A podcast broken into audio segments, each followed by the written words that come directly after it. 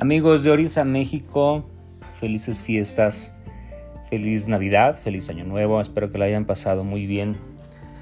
Ahora, regresamos de nuevo a estos podcasts donde vamos a estar hablando y donde estamos hablando acerca de cómo encontrar un buen padrino.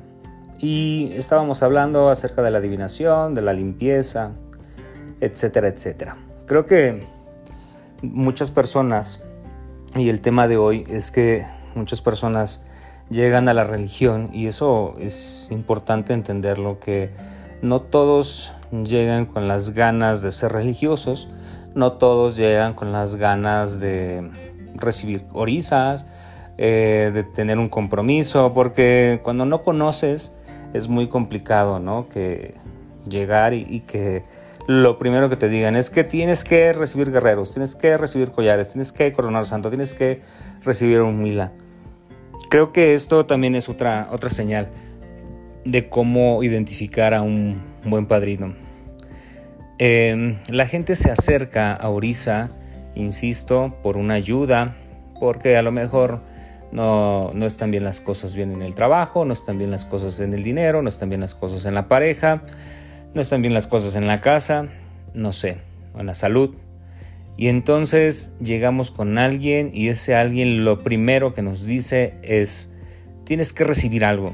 Creo que aquí también es un foco bastante luminoso para darnos cuenta de que esa persona tal vez no es tan buen religioso.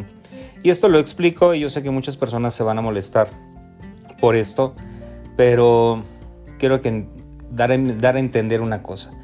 Cuando nosotros nos vamos preparando como religiosos, nuestro trabajo no es solamente entregar orisas, nuestro trabajo no es solamente hacer un rayamiento, porque también esto, no quiero hablar mal de nadie, pero también esto se da en el Palo Mayombe, ¿no? Esto se da en la tierra de Ifá, esto se da en la tierra de, de Osha, entregando orisas, haciendo rayamientos, haciendo cosas así.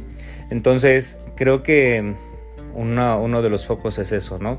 No se dejen llevar o no se dejen involucrar por recibir un orisa de manera prematura y que esta persona no los obligue o no los presione para recibirlo, porque, insisto, nosotros nos vamos preparando como religiosos, con las personas que nos entrenan, con las personas que nosotros tomamos también como padrinos, como gente que nos va guiando.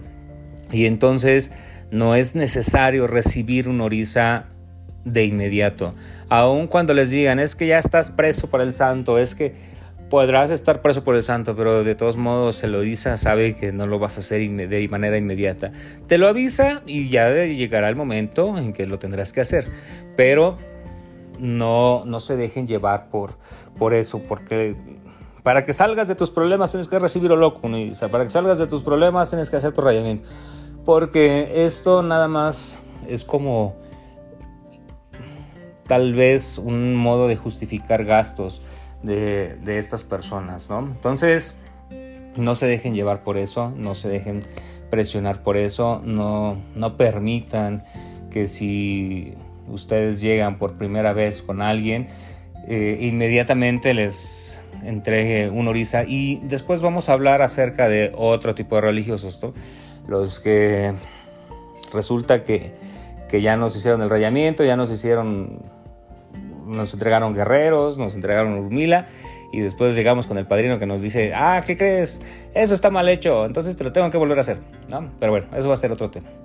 Eh, creo que la parte importante de este podcast es esto, amigos, no se dejen llevar, no se involucren, no se dejen sugestionar por la primera impresión que les dé y que les diga es que tú tienes que tenerlo porque si no te vas a morir. No es cierto, nadie se muere por no tenerlos. Ok, entonces espero que les sirva, espero que lo compartan, que den su opinión, escríbanme eh, por Messenger, por donde vean este podcast. Me pueden encontrar en las redes sociales como Eric Gallegos en Facebook, arroba Eric en Instagram y arroba Eric en Twitter. Espero que les haya gustado. Cuídense mucho, felices fiestas y que Orisa siempre los cuide.